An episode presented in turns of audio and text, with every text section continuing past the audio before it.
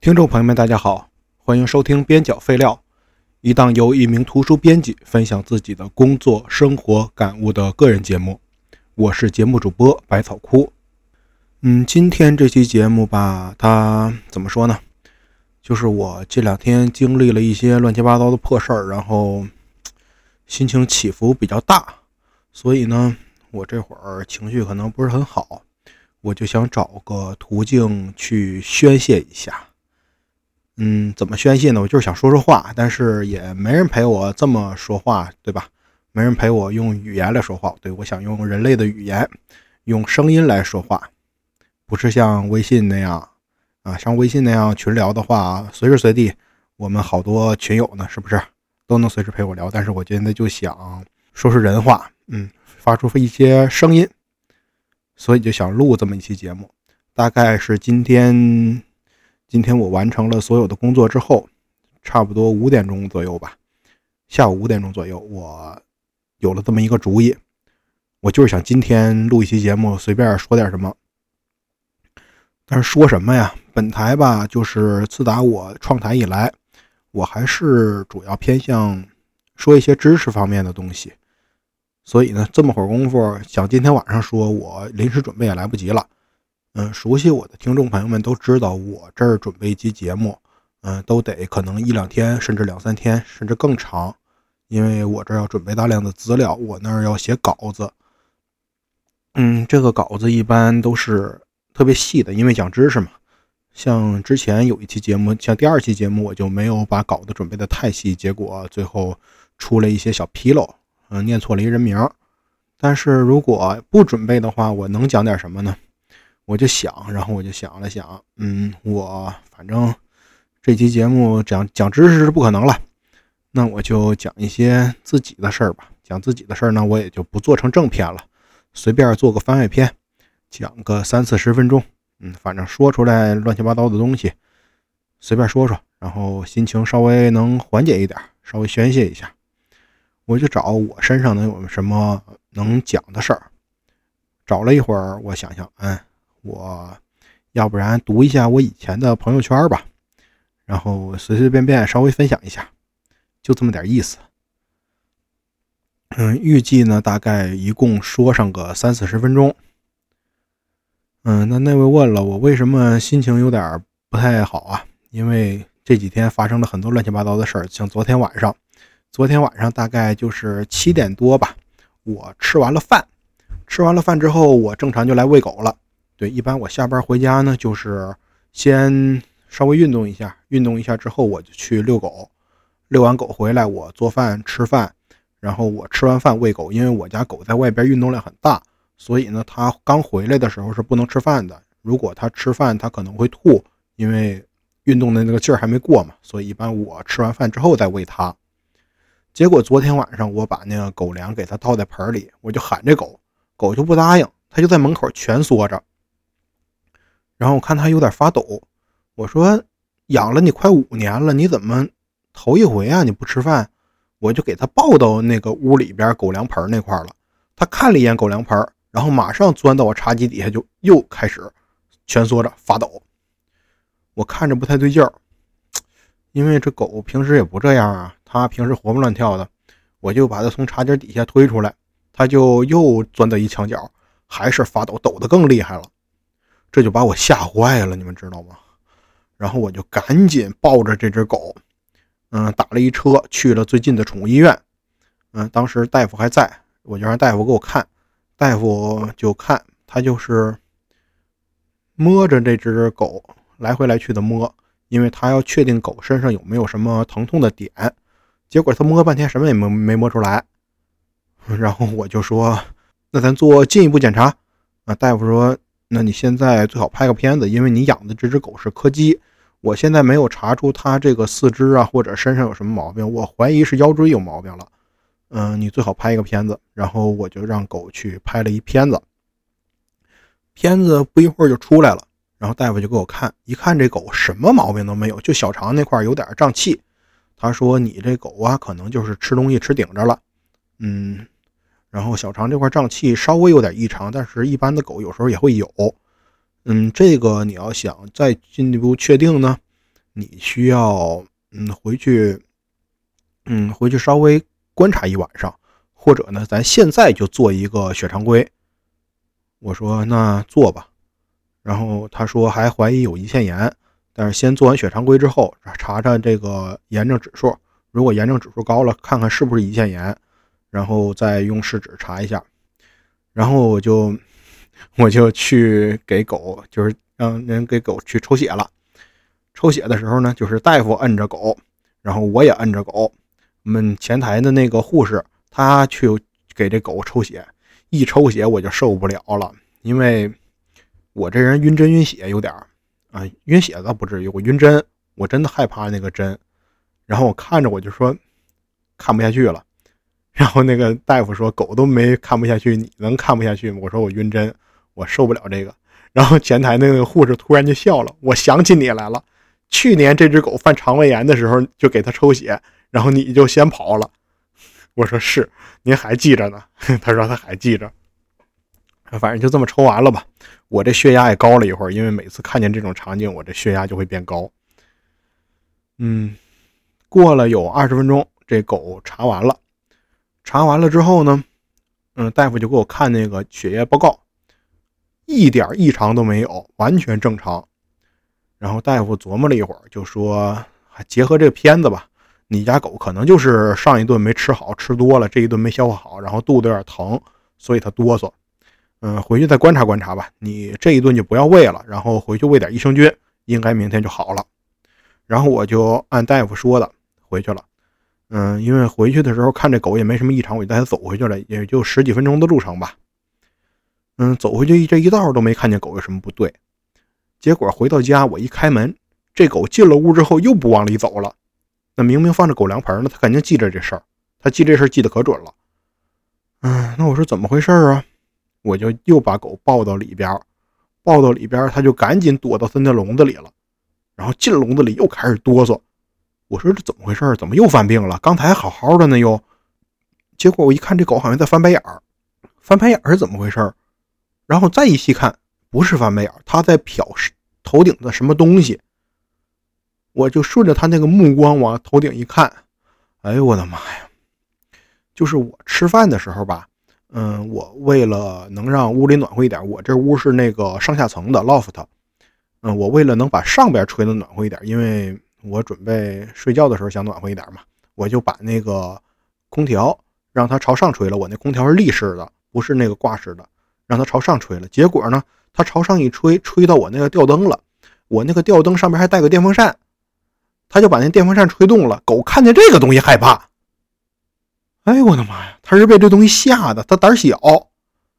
结果花了五百多块钱，啥毛病没查出来。回家一看是吓的。哎呀，当时我就瘫在那儿了，因为这个神经紧绷了很久很久。嗯，虽然没很久吧，就不到一小时，但是还是，哎，感觉自己吓坏了，整个人都有点虚脱。但好歹狗没有事儿。然后晚上就正常的想去看看书，结果看书的时候也看不下去，然后嗯，乱七八糟的破事儿吧。到第二天，嗯，又发生了一点别的其他的破事儿，我就不细说了。这个事儿，嗯，涉及工作，涉及个人隐私，我就不细说了。反正这一天闹得我挺心烦的，紧赶慢赶吧。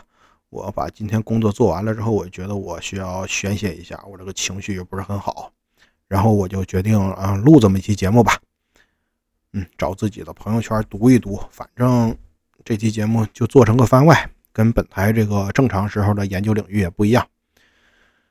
嗯，然后这会儿我就也没准备，我就翻我朋友圈，翻到最早，我随便给大家念一念，大家愿意听就听，不愿意听就关了。反正我现在也不追求什么数据啊什么的，啊，追求数据也不能录这种节目，是不是？嗯，我在这个微信里边第一条朋友圈显示的是二零二一年的二月七号。嗯，其实，在早的时候我没少发朋友圈，但是吧，那个时候因为，嗯，一是我不怎么用微信，因为我这个人吧更喜欢用 QQ 一点。但后来到了二一年那会儿，就是周围的人全都用微信了，我就不得不用微信。但是再早再早的时候，我也发过一些朋友圈，主要是转发一些文章啊什么的。但是那个时候吧，我的嗯思想水平啊，还有这个知识水平都不够高，所以转发了一些乱七八糟的东西，所以那些东西就是早早的被我删了。现在能看到最早的就是二零二一年的二月七号发的一条朋友圈，嗯，这条朋友圈是啥我就不说了，因为那个时候我刚刚入职我的前司，他们要求嗯编辑在朋友圈营业。啊，就是私域流量嘛，所以那条朋友圈是营业的朋友圈，嗯，差不多发了有大半个月吧，嗯，我看看啊，第一条是二月七号，我自己发的第一条在二月二十四号，嗯，这么发了有大半个月，我才开始自己说自己的事儿在朋友圈里，但现在大家如果加了我微信也看不到，因为我这个朋友圈设置的是半年可见。啊，所以这也算是主播的独家内容了啊。二月二十四号发一条朋友圈，是内容是这样的：我说大半夜看个动画片，左下角提醒我要工作了。嗯，那天我看的是什么动画片？我看看啊，这个图应该是《数码宝贝五》，嗯，就是大门大那一个。嗯，结果我看的时候吧，这个在爱奇艺看的，它的左下角有一个小窗口，那个窗口是广告。那广告是什么呀？是我到了这家公司之后，嗯，接手的第一套书，那套书已经出了，嗯，就是我工作的时候的内容。在我晚上闲着没事看动画片的时候，它，嗯，很讨厌的出现在了我这个界面里面，变成了一个弹窗。我就这么吐槽：大半夜看个动画片，他提醒我要工作了。那天晚上应该是十点零六分了。那一年，反正我把数码宝贝那一套，嗯，整个看了两遍，然后后来又看哆啦 A 梦去了。后面又是一些营业的朋友圈，嗯，再下一条我自己的事儿是二月二十六号，嗯，我估计是元宵节吧，嗯，因为我这朋友圈跟元宵有关系，写着元宵节快乐。那阴历我也不细看了，反正那天应该是元宵节。我这朋友圈的图片呢？附的是一张照片，就是我煮的元宵的照片。我在元宵上面，不是元宵，是汤圆是汤圆嗯，我在汤圆上面撒了点辣椒面因为我个人有这个习惯，就是我比较喜欢吃汤圆但是我不太想这个东西，所以呢，每年就是元宵节的时候，我会买一点汤圆吃。那这两年不了，这两年年纪大了点就不太爱吃甜口的东西了，也就没怎么买。我就在汤圆上撒点辣椒面然后。我的一个同事评论我：“你是放辣椒面吗？”我说：“呀，我说这个要不放这玩意儿太寡淡了。”然后他发了两个那个，嗯，大拇指的表情。因为我这人习惯就是光吃这个元宵，不是光吃这个汤圆我觉得有点甜，有点腻。嗯，那年那年二零二一年的时候，我手头也没有太多的这个乱七八糟的东西。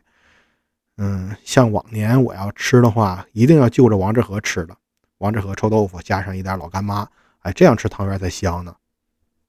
那那回就有点辣椒面，我就就着辣椒面吃了。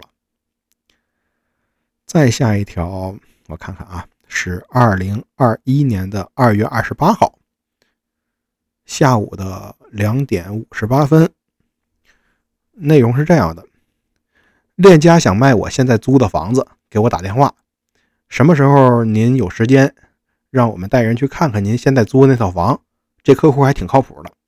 我的内心，亏你还是个做销售的，咋还不会说话呢？你客户靠谱，你客户靠谱，我这就麻烦了。你客户越靠谱，我这越麻烦。为什么呀？因为我当时是前一年的十一月份租的这套房，然后吧，他那个他那个房主就老想卖这套房子，就是有时候会有人。就是借着链家的这个平台去看我那套房，我那个房子呢是在自如租的啊，自如跟链家它是一家的嘛，嗯，自如是链家的子公司，但理论上来讲，自如和链家还是两家公司的，虽然他们办公场所呀，包括老板都是一个人，这样就涉及一个问题，他们既然是两家公司的，所以链家的人没有任何的合法渠道可以获得我的手机号码。你要是有这种事儿，你可以通过自如的管家跟我联系，对不对？所以他前好几天给我打电话的时候，我挺生气的。我就去问链家的人，不是，我就去问自如的人，他们怎么能能能拿到我的电话号码了？他们凭什么？你们不是两家公司吗？你们的合同是保密的，对吧？啊，这事搞得我挺生气的，而且那几天连连续给我打电话，我也确实有事儿，弄得挺烦的。然后那个销售还不太会说话，那个链家的那个卖房的不太会说话，还他的客户挺靠谱，你客户靠谱，你客户越靠谱，我搬家就越早。我好不容易找着这么一个住的挺舒服的地儿，而且通勤也挺方便，你为什么要非得让我搬家呀？我就挺不高兴的。后来那一年吧，也是反反复复折腾好几回，最后碰见他们电话我都不接了。嗯，住了一年之后我就走了。哎，这事儿也是，反正。哎，挺恶心的。嗯，再后面呢，是我看看啊，都是一些营业的。再后面，三月四号，三月四号我就发了两句话：画龙画虎难画骨，知人知面不知心。我现在已经完全想不起来这个朋友圈我是为什么发的了。嗯，我看了一眼这个朋友圈，我是屏蔽了一部分人的。然后结果一看，我屏蔽的都是亲戚啊。我的朋友圈本来就屏蔽亲戚，我也没有屏蔽什么别的人。那为什么我会发这个呢？我就，嗯，我想了一下啊，可能是因为那段时间我又被谁背刺了吧？我这个人跟我光明正大的干，我肯定跟你光明正大的干。但是你要是背刺的话，我可能就会没有什么，没有什么防备。也可能是当时我跟我当时的那个对象吵架了，他说了些伤人的话，我记不太清了。也有可能是我看这个日期吧，三月份了。可能是我前一段工作的经历，嗯，那个职场 PUA 的事情，具体可以听我和大伦丁老师串台的那期节目，我讲过，就是说我在某家公司干了三天，后来不干了，可能是我明白那个事儿了，然后说说了这么一句，反正那段时间大概也就这么几个事儿吧，我不知道具体为什么发的这条朋友圈了，真想不起来了。在下面三月八号，今天妇女节，致敬每一个了不了不起的她。啊，这个这个这个这这算了，这是营业的，这附张图图是当时那个公司的图，啊，这是营业的，这不算了啊。嗯，后面是三月十二号，二零二一年的三月十二号，觉醒年代观后感，同样都是干出版的，跟百年前搞出版的前辈们比起来，我们算什么东西啊？这个当时是我正正在看那个建党百年的那个电视剧。觉醒年代讲的陈独秀、李大钊他们那波人的事儿，嗯，因为他们这个主要讲的是这个新文化运动和建党嘛，嗯，新文化运动就少不了这个陈独秀、李大钊他们弄的那个《新青年》。《新青年》呢，这个它是个杂志嘛，所以本质上来说呢，陈独秀先生、李大钊先生，包括一些他们当时的一些人，鲁迅啊、高一涵啊、钱玄同啊，他们都属属于跟我是同行。他们是一百年前的出版人，嗯，当时我就感叹啊，你说我们现在这帮做出版的啊，跟他们一百年前的人比起来，要业务没业务，要觉悟没觉悟，哎，就挺感慨的。因为当时，哎，自己也做着一些烂书，就这么着了。嗯，下面是嚯，我就发了一嚯，配了张图，啊，这图片是我在知乎上截的，嗯，就是。我在知乎上有几百个粉丝，然后有一天有一人给我发私信，他说：“你好，有想法出你这个号吗？”我说：“我这破玩意还值钱了。”他说：“是值钱，二百。”然后我就再也没回他，我就感叹一下，我这破玩意居然也能值钱。嗯，下面一条朋友圈是二零二一年的三月十四号，我发的还挺频繁的。三月十四号那天。嗯，当时是有一只猫在我家，就是我一朋友，我前前公司的同事，他把他的猫留在我家了，因为当时他们他想回老家了，他也辞职了，但是那段时间呢，他就紧急的得到了一个通知，说是他家那个村要封村，他必须赶紧回去，所以这个猫他来不及处理了，就先暂时放到我这儿，我让我养几个月，后来我还给他了，然后这个猫在我家待的也挺好的。当时我那个是在看电视呢，看电视的时候呢，那个猫就蹦到我电视前面了。我看它长得挺好玩的，然后那个动作也挺有趣的，我就给它拍了张照。然后我就说呀：“行了，你走吧，照片我拍完了，你的照片我拍完了。”然后那猫听我说完话，直接趴到那个电视前面，把字幕挡上了。我就发了这么一条朋友圈，我说照片也拍完了，您就别挡着我看电视了。然后他往前挪了两步，趴在了字幕上。哎，底下评论是看什么电视？看我。在下面是第二天，三月十五号，二零二一年三月十五号。我说有好像有几年没看过这么纯粹的霾了，甚至让我回忆起了大学时代。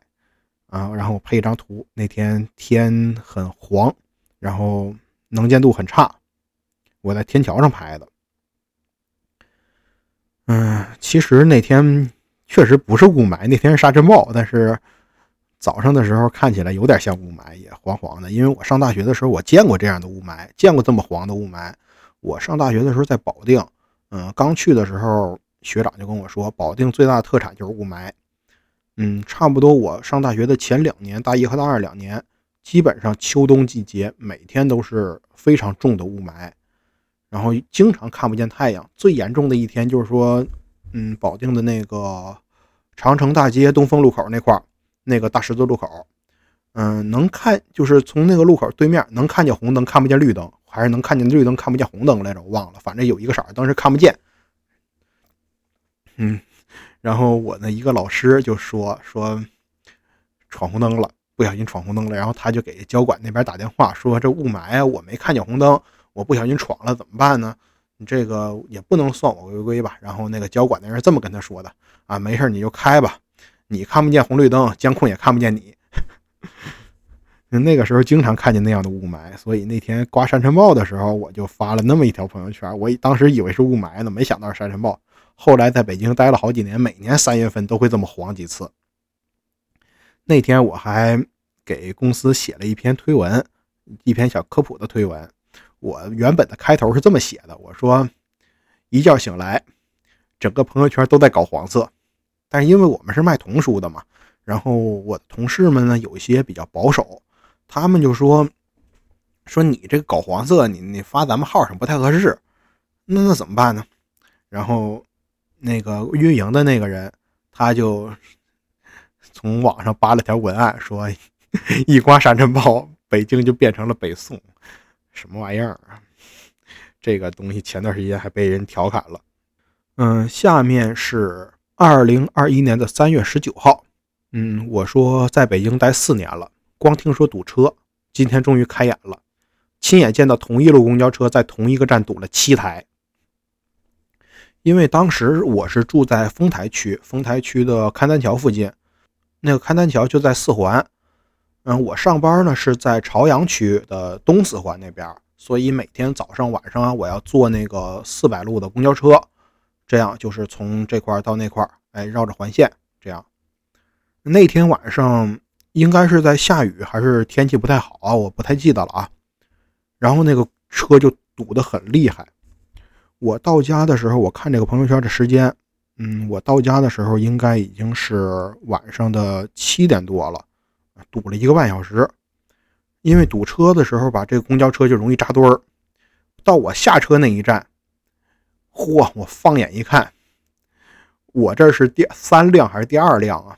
后面还跟着四五辆，一数一共七辆同一路公交车都堵在一块儿了。哎，那天也是堵得非常厉害。后来又那么堵了一次，后来最多的一次堵了八辆吧，好像是。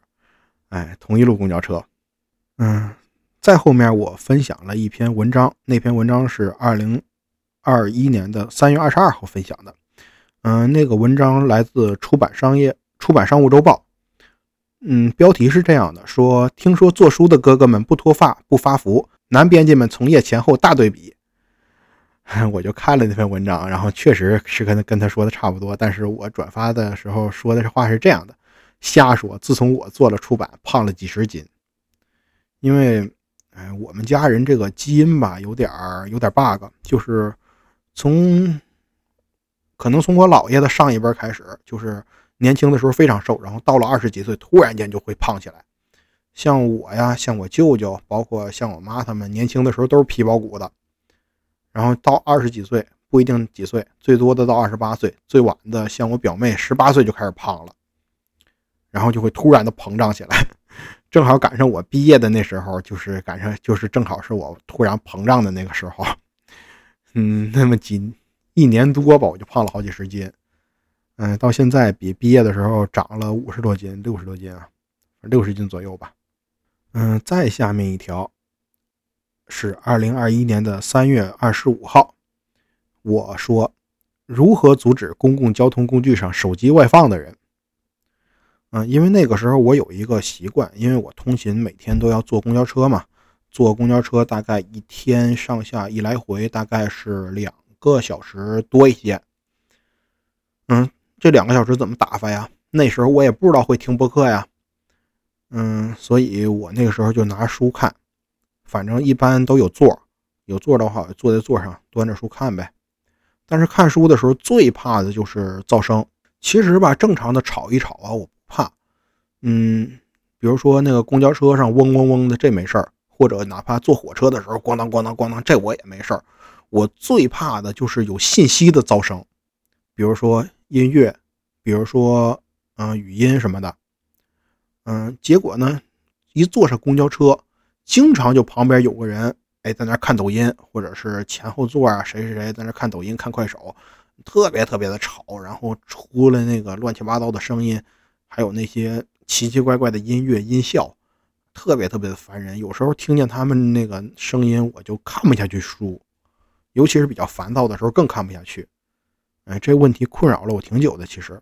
然后后来我搬了家，搬了家之后坐地铁了，我每天在地铁上那么看书，哎，这样地铁上安静一些，而且地铁它的那个噪声，就是地铁它本身的噪声会比较大，它也能盖住稍微远一点的那个乱七八糟的声音。所以后来坐地铁之后就没那个烦恼了，但是当时坐公交的时候还是被吵得要死。嗯，后面有一条三月二十七号的，我应该是看了什么广告，我也不知道是视频平台的广告还是电梯广告，我已经记不清了。我说神他妈的富含二十三万亿玻尿酸分子，二十三万亿，你放在分子上那是什么概念啊？嗯，大家都知道这个阿伏加德罗常数，一摩尔是六点零二乘以十的二十三次方。你，你用万亿做单位的话，太小了，是不是？那都亿亿亿的单位了，你放这点有什么用啊？所以我当时就感觉挺可笑的，我就发了这么一条朋友圈，应该是什么护肤品啊，还是化妆品的那个广告啊？感觉挺可笑的。嗯，下面。是二零二一年的三月二十八号，这朋友圈一个字儿，哎，为什么这么说呢？因为下面配张图，那张图是我在一个公众号里边截的，嗯，那个图里边这么说的：说日前一项发表在权威医学杂志《柳叶刀》的最新研究发现，中国十九岁男女的平均身高，男性一百七十五点七厘米，女性一百六十三点五厘米。哎，当时我就叹气呀。因为我这个人我才一米七，哎，给平均拉后腿了。然后后面底下有一个以前的女同事评论我，她说她幺七六。那个女同事是跟我一块儿入职的前前公司，嗯，他明显比我高是一大块去。二零二一年的三月二十九号，我说自从表妹开始卖珠宝，朋友圈就换了个画风。因为我表妹吧，她比我小四岁，她是九九年的。但是她这个人吧，跟我不一样。我们全家就我一个念书的。嗯，我表妹初中的时候就辍学了，辍学之后她就出去读卫校了。读卫校他也没好好读，然后后来他就 去打工了。反正这些年吧，嗯，我来北京那会儿，他还在北京当黑中介，就是租房的。后来他就回老家了。回老家之后，他就找了活卖珠宝。哎呦，他一卖珠宝，我这就完了。我朋友圈每天这个所有朋友圈一半一多半以上都是他。哎，我还截了张图，这张图也是我表妹一朋友圈。他说：“你知道老婆称呼的由来吗？始于月老，终于孟婆。愿每一个被叫老婆的姑娘都能幸福，着一袭白纱，嫁一生所爱，钻石永恒，相爱永久。碧玺加钻石等于必赚。什么玩意儿？”那段时间，他的朋友圈里边全是这种乱七八糟的破文案，真是没辙。后来我就把他屏蔽了，我不想在朋友圈里看到他了，因为每天一刷朋友圈，哎，一半以上都是他的那个乱七八糟的破信息，我看着真是头大，而且特别尴尬。嗯，再下面一条是二零二一年的三月三十号，我说昨天在印厂待了一天，那个味儿我到现在脑袋还疼呢。再次庆幸，幸亏没听了忽悠，找个本专业的工作。嗯，因为我是做书的嘛，有的时候就要去印刷厂去盯这个样，然后去看一下它的颜色呀，对不对？看一下它的颜色有什么有没有什么问题呀？就这样的。然后结果那天我在印厂待了一整天，然后他那个印刷的那个味儿熏得我挺头疼的，也是那段时间我可能身体上比较敏感吧，而且我这个人本来就会对这些气味啊、化学品比较敏感，熏那一天我挺头疼的，哎，物理上的头疼，生理上的头疼。然后我就感叹，我幸亏没有听了这个忽悠找本专业的工作，因为我本专业是化学嘛，如果找了这个本专业的工作，可能有一定概率。就是要每天闻这种味儿，那我不得头疼死啊！嗯，所以，嗯，我还是挺庆幸做编辑的，因为，嗯，一个是我比较喜欢这个文字方面的工作，再一个是我呢，嗯，也挺喜欢书的，所以最后做编辑我也不后悔。虽然收入低一点儿，但我确实不后悔，而这个也确实是我想做的事儿啊。虽然后来也遇到了很多乱七八糟的破事儿，但还是吧，这么着吧。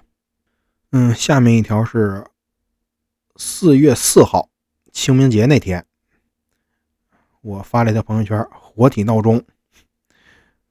嗯，那天是早上七点三十六分发的。为什么活体闹钟呢？因为还是因为我前面说那只猫，他每天早上，如果我没有上班的话，七点多钟，他就会趴在我的身上一对我一顿踩。嗯，那叫踩奶嘛，他特别喜欢踩我。结果那天早上我就被他踩醒了，踩醒了之后拍了一视频，拍一视频我就发了朋友圈。嗯，二零二一年的四月五号，原来戒烟的最佳良方是感冒。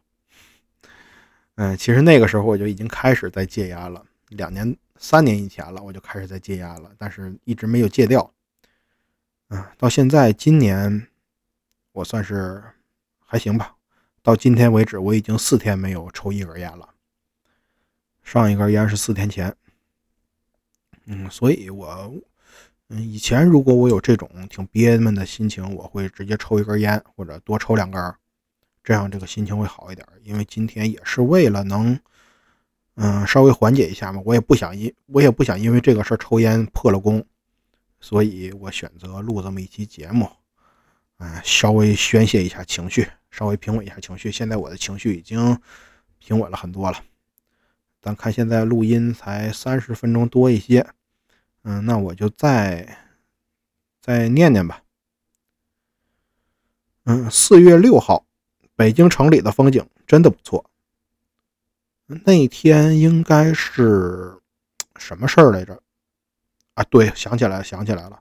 嗯，晚上七点，晚上五点多发的，那就是我那天就是去城里面一个出版社培训了。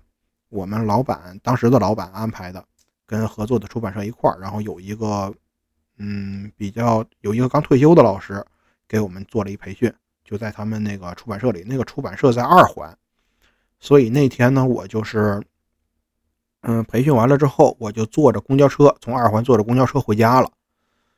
嗯，其实我来北京这么多年吧，我去城里都是有数的。嗯，有一次是因为我想去故宫玩一圈我刚上班那年，一七年，我想去故宫玩一圈然后那天就进城去了趟故宫，去了趟天安门，然后从故宫的后身出来之后，我去了趟国博。嗯，再后来呢，是什么时候来着？我想想啊，再后来，再后来，哎呦，不对不对不对，啊，没事没事，对对对。再后来啊，嗯，就是我们有一次是在前前公司团建，四月份的时候，我跟我的同事们去了那个北海公园，然后去了什刹海，去了一些南锣鼓巷，然后最后散的时候，我去火神庙转了一圈。嗯，还有什么时候我进过城啊？还有一次好像也是刚上班那年，那时候那时候心情比较烦闷，然后去白云观算了个命。啊，算命也没算出什么结果来，所以说我不怎么信这个现在。哎，但是现在有的时候吧，哎，前几年一直不怎么信，但是现在这个，嗯，人变得稍微感性一点了之后，哎，就会就会莫名其妙的稍微有点相信那些东西了。嗯，可能还是信仰不够坚定吧。嗯，下一条是二零二一年的四月八号，我截了张图，那张图是爱奇艺给我的一个通知，说一元学理财被骗近万元，央视曝光理财课骗局，理财热让不少商家抓住良机。嗯，抓住商机。张女士花七千五百元报名这一课程，开课之后大跌眼镜，什么什么玩意儿的，后面我就不说了啊。然后我就我说拉倒吧，就你爱奇艺理财广告打的最欢，因为那段时间我在爱奇艺看那个数码宝贝嘛，然后每一集的时候我没充会员，所以每一集开头的时候它都会有一个这种理财的广告。结果那天爱奇艺给我发的这个消息说一说这个课程是骗子，但结果就他们自己发广告发发的最欢，哎，挺矛盾的这个事儿。下面还是二零二一年的四月八号。嗯，我转发了一篇文章，这篇文章的标题是“五分钟看完一部电影，以剪辑之名行蛀虫之事”。啊，然后我的评语是欣慰，以后就不用一个个屏蔽了。嗯，这个，这个他说这五分钟看完一部电影，大家也都知道，什么男主角叫小帅，女主角叫小美，偶尔看一次其实挺有意思。但是吧，那段时间我不管在哪个平台，经常随便一刷就有一大堆的这个电影号。你说看一回看两回行，看多了很审美疲劳啊。然后我个见一个就屏蔽一个，见一个就屏蔽一个，那点事就给我弄烦了都。哎，那天出了那么一个新闻，我就这么转发了一下，结果现在这个东西还没有被清理掉。下面是二零二一年的四月十二号，我发了一条，我说居然真的会有车因为超高把天桥怼了。那天我是早上上班，在四环坐公交车嘛，前面我说过了，在四环上的时候呢，我就看见前面有点堵车，哼，结果离近了一看，有一个大货，它里边货物装太多了，就在那个快到大红门桥那块有一个过街天桥，他直接从那过街天桥上过去了，咔一下就把那个过街天桥给怼了，它超高了，然后就，哎，好像周围围着一堆警察在那卸货。嗯，在后面，二零二一年的四月十六号，我一点都不往心里去啊。截张图是漫画，其实我发这条朋友圈的时候，有朋友还问我怎么样了。其实我没怎么样，就是因为当时看漫画嘛。漫画的是那个漫画是《一人之下》，《一人之下》那一次更到那个，嗯，张志伟和陆锦他们两个在陆家大院，张志伟一下把陆锦打哭了，然后陆锦说：“我一点都不往心里去。”我就感觉那图特别搞笑，截下来了，我就发到朋友圈里了。结果朋友问我怎么样了，他以为是我出现什么问题了呢。然后还是同一天，同一天那天吧，我去有一个活动，就是线下的北京图书市集。我当时也是也是我们那个公司，他要出摊儿，因为我们公司男的比较少嘛，所以需要用一些体力活什么的，就把我也叫去了，我去搬书。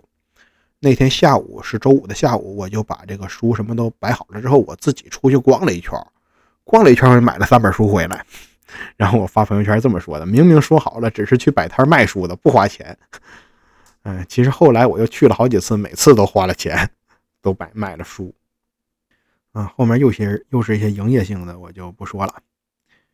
然后再后面就是二零二一年的四月二十三号，然后我说昨天和人聊天我记得赵丽颖是不是离婚了？然后对面人说：“你记错了吧，她好好的呢。”今天我不是记错了，我只是穿越了。因为那天二零二一年的四月二十三号，我记得特别清楚。那天赵丽颖和冯绍峰他俩离婚了，结果刷爆了整个热搜。